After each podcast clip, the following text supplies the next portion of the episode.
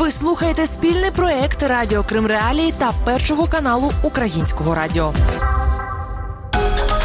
Крим Реалії. 20 хвилин про головні події на півострові. Вітаю з вами Олена Римовська і Крим Реалії. У цьому випуску ви дізнаєтесь про таке. Чи можлива зустріч президентів України та Росії? Конечно, эта встреча зависит по большому счету от России. Та як Україні достукатися до молоді в Криму? Мы в очередной раз были в шоке, что крымчане практически не знают, что такая система существует Речник президента Росії Дмитро Пісков поскаржився цього місяця, що переговори Москви та Києва про зустріч президентів не просуваються, бо керівництво України хоче порушити на цих переговорах питання окупованого Криму. Володимир Путін, мовляв, говорити про нього не планує. Для нас же не существует темы Крыма. Как нам говорят в офисе президента Украины, Зеленский хочет обсуждать Крым. Ну, ну, Крым с какой точки зрения? Явно не с той точки зрения, что это регион Российской Федерации. И в этом плане это не может быть пунктом повестки дня переговоров. Поэтому пока в этом плане не удалось никуда продвинуться, что называется, ВОЗ и ныне там. У відповідь речник президента України Сергій Нікіфоров заявив в ефірі телеканалу Дом: якщо не говорити про окуповані території, то навіщо тоді взагалі зустрічатися? Какая тема сейчас в отношениях России и Украины важнее оккупации Россией отдельных территорий Украины? Надо обязательно добиться того, чтобы вот этот самый главный вопрос был вынесен в повестку дня, чего, естественно, Россия не хочет. И в этом смысле, конечно, эта встреча зависит по большому счету от России. Согласна ли она говорить о том, что она натворила и как она собирается, ну, она, он, Путин, да, и как он собирается вот это вот все исправлять. Пісков звинуватив офіційний Київ у небажанні налагоджувати українсько-російські відносини і додав, Путін, як і раніше, хоче зустрітися. Водночас ініціатором такої зустрічі виступив саме президент України. У квітні Володимир Зеленський закликав Володимира Путіна зустрітися у будь-якій точці Донбасу, де йде війна. Це прозвучало на тлі активізації російських військ в окупованому Криму та на кордоні. Тоді Путін відповів, що готовий зустрітися, але в Москві. Російський історик і політолог із Праги Олександр Морозов вважає, що зустріч президентів Росії і України зараз неможлива. Встреча действительно не имеет содержания на данный момент, а как известно, на уровне большой дипломатии не бывает встреч без результатов, без заранее подготовленных результатов, потому что президенты стран не встречаются между собой лишь для того, чтобы еще раз изложить свою позицию. Это обычно делают дипломаты, но президенты встречаются, конечно, когда есть перспектива какого-то сильного шага. Сейчас такого шага, очевидно, нет. Водночас, на думку Морозова, позиція Києва в даному випадку правильна. Это довольно сильная, качественная такая дипломатическая игра, потому что довольно напористо президент Зеленский, его администрация в течение одного года там собрали крымскую платформу, очень представительную. Состоялись переговоры Зеленского с Байденом. Плюс к этому вопрос о самой встрече и то, как Киев формулирует, что надо ставить вопрос о деоккупации Крыма, да, и что Донбасс должен быть предметом таких переговоров. Все это непрерывное и последовательное напоминание о реальной проблематике. Во многом это делается не только для Москвы, чтобы Москва услышала, но чтобы это слышал и весь остальной мир. Марія Золкіна, політичний аналітик Українського фонду демократичні ініціативи імені Ілька Кучерєва. У розмові з Кремралі вона радить не сприймати позицію Києва як категоричну. Если бы сейчас возникла возможность проведения нормандского саммита, то Киев был бы в нем заинтересован. Просто в Киеве энтузиазм существенно подупал в отношении нормандского формата, поскольку не удается ни на уровне Министерства иностранных дел запустить диалог. То есть последний вот контакт был в 2020 году в конце апреля, когда министры общались. После этого он полностью заморожен.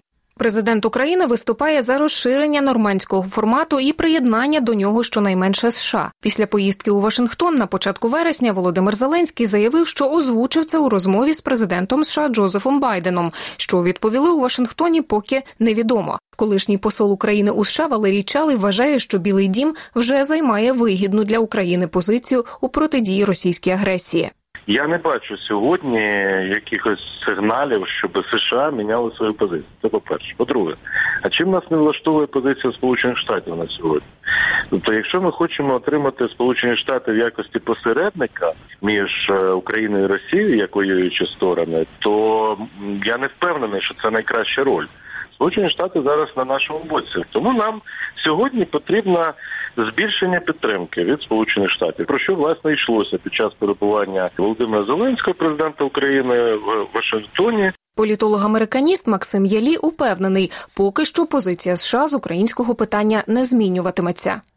Необходимо учитывать то, что отведенные полгода президентом Байденом на налаживание взаимоотношений с Кремлем после встречи с Женевой еще не истекли. И пока до истечения этого срока никаких резких э, движений, изменения помощи в лучшую сторону Украине ожидать э, не стоит.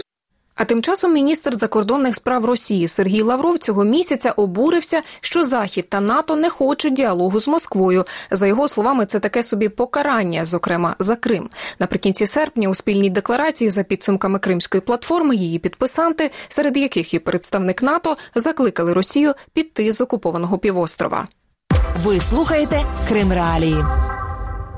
Росія створює дедалі більше перепон для вступу кримчан у вище на материковій частині України. Про це йдеться в свіжій доповіді генерального директора ЮНЕСКО щодо ситуації в Автономній Республіці Крим. Зокрема, зведена до мінімуму можливість кримчан навчатися в школі українською мовою. Те саме стосується і кримсько-татарської. Також в ЮНЕСКО звернули увагу на те, що цьогоріч у Росії набули чинності зміни до закону про освіту, які запровадили в російському законодавстві поняття просвітницька діяльність. Фактично йдеться про будь-яке навчання в позашкільний час. Зміни до закону забороняють просвітницьку діяльність, що закликає до дій, що суперечить конституції Росії, а також таку, яка може бути витлумачена як поширення цитую хибних даних про історичні, національні, релігійні та культурні традиції народів. В ЮНЕСКО побоюються, що Росія таким чином ускладнила кримчанам доступ до позашкільних програм, які могли б допомогти їм вступити в українські виші. Керівниця освітнього напрямку Української гельсінської спілки справ людини Валентина Потапова Потапова розповідає, один із головних викликів для України в питанні залучення кримських випускників це те, що вони просто не знають про можливість навчатися на материковій частині України. Когда к нам обращались, мы в очередной раз были в шоке, что крымчане практически не знают о том, что такая система существует уже 16-го. Я бы все-таки бы эту информацию каким-то образом где-то аккумулировала, Інформацію про те, як кримчанам вступити у виші на материковій частині України, можна знайти на сайті Міністерства освіти, а також на спеціальному сайті вступпросто.ком. Нині кримчани можуть вступати як за схемою, що діє для решти українських абітурієнтів, тобто за результатами зовнішнього незалежного оцінювання, так і за спеціальною спрощеною схемою. Спрощена схема це вступ через освітні центри Крим Україна, що з цього літа діють на базі близько 300 вишів. У червні тодішня начальниця управління вищої освіти Міносвіти Світлана Критович так пояснювала принцип вступу за спрощеною схемою. Ті діти, які не мають атестата, вони приїздять до освітнього центру, складають два екзамени українська мова історія України. Третій екзамен, який встановлює заклад освіти. Третім іспитом може бути, наприклад, творчий іспит, якщо такий передбачено за тою чи іншою спеціальністю. Поки що у Міносвіти не повідомляють, скільки кримчан скористалися такою можливістю цього року. Вступна кампанія ще триває. Подати заявку через освітній центр Крим Україна можна до 24 вересня. Серед новацій цього року можливість кримчан та випускників з окремих районів Донецької і Луганської областей пройти підготовчі курси для вступу в обраний виш. Це частина програми реінтеграції молоді з тимчасово окупованих територій, затвердженої урядом цьогоріч. Заступниця міністра з питань реінтеграції Інна Драганчук розповіла Кримреалії, скільки вступників із Криму і Донбасу пройшли такі курси цього літа. Цього року ми запровадили підготовчі курси. Вони полягають в тому, що діти, які приїжджали до нас вступати, вже одразу могли залишатися на цих підготовчих курсах, тобто поєднувати е, процес підготовчих курсах і вступної кампанії. І фактично ці курси були спрямовані вже більш до того, щоб дітям не було потреби повертатись додому. Ну розуміючи, що це досить складний процес і непростий. Діти отримали можливість приїхати в кінці червня на підготовчі курси, вступати в обрані університети і паралельно паралельно ще навчатись. Діти отримували спеціальну стипендію, стипендіальні забезпечення, які дорівнювали двом прожитковим мінімумам. І відповідно 1 вересня вони вже були більше інтегровані в соціум, в якому вони наступними там сподіваюсь 5 років е, будуть навчатись. Беручи до уваги дуже незначну інформаційну кампанію, до нас приїхало близько 200 діток, тобто 198 дітей. Інна Драганчук визнає, популяризація таких можливостей серед молоді на тимчасово окупованих територіях чи не головний виклик. Вона розповіла, як планують поширити інформацію до наступної вступної кампанії. Найближчим часом ми будемо запускати інформаційну кампанію, яка буде залучати більш широке коло учасників да, цього процесу. Це безпосередньо через соціальні мережі, які у нас в Україні наразі не функціонують, але в цілому ми будемо ними користуватись, тому що на тимчасово окупованих територіях вони є дуже відомими. Юристка громадської організації Кримсос Анастасія Калініна вважає, що такий крок виправданий. Я думаю, що будь-яка інформаційна компанія, якщо вона буде активною та цікавою, вона зайде зараз. Е, пора інтернету, і все ми дізнаємося з інтернету. І враховуючи, що Крим частково перебуває в інформаційній блокаді, то треба використовувати будь-які шляхи інформаційної кампанії. З кожним роком все менше і менше людей зацікавлені в навчанні. Росія в свою чергу робить багато перешкод для цього, для того, щоб діти їхали і навчали навчалися в українських вузах, і тому ми будемо вітати будь-яку інформаційну кампанію та зі своєї сторони будемо робити все можливе. Калініна звертає увагу на те, що у Кримсос працює гаряча лінія для звернень вступників із окупованого півострова. Також із запитаннями про вступну кампанію можна звертатися на спеціальну гарячу лінію Міністерства освіти.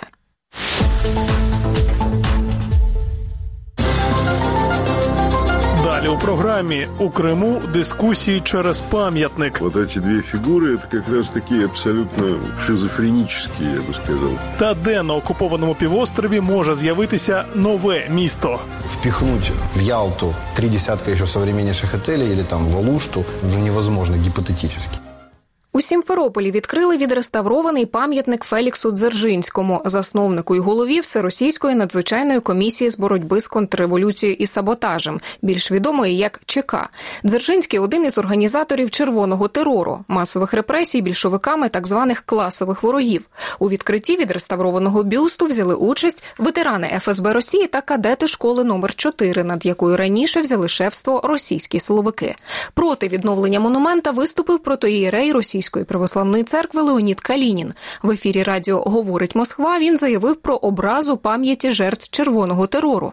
Натомість у прес-службі управління ФСБ Росії по окупованому Криму зазначили, Дзержинський не лише боровся з контрреволюцією, але й цитую підіймав країну з руїни і злиднів. Аналогічну заяву в ефірі телеканалу Росія 24 зробив і російський історик Андрій Відяєв. Ось як він відреагував на критику постаті Дзержинського. Великую Отечественную войну победило поколение, выросшее при советской власти, которое видело, что советская власть ему дала. Оно ее уже бескорыстно защищало. А вырастили их такие люди, как Феликс Эдмондович. И поэтому тот факт, что в школах сейчас вот присваивают имена Феликса Эдмондовича, открывают бюсты, изучают его наследие, это вполне закономерно. Український історик і політолог Андрій Іванець, який переїхав із Криму, пояснює, чому відкриття такого бюста в Сімферополі це погано. Это маркер того, что ФСБ демонстрирует силу свою в Крыму и силу своей идеологии на фоне тех массовых задержаний, которые недавно произошли и касались прежде всего крымских татар. То, что детей пригласили на открытие этого памятника, то есть используют этот памятник для обработки детей, это милитаризация детства, это нарушение международного права. Этот памятник был в Крыму, конечно, но его отреставрировали сейчас по инициативе ФСБ.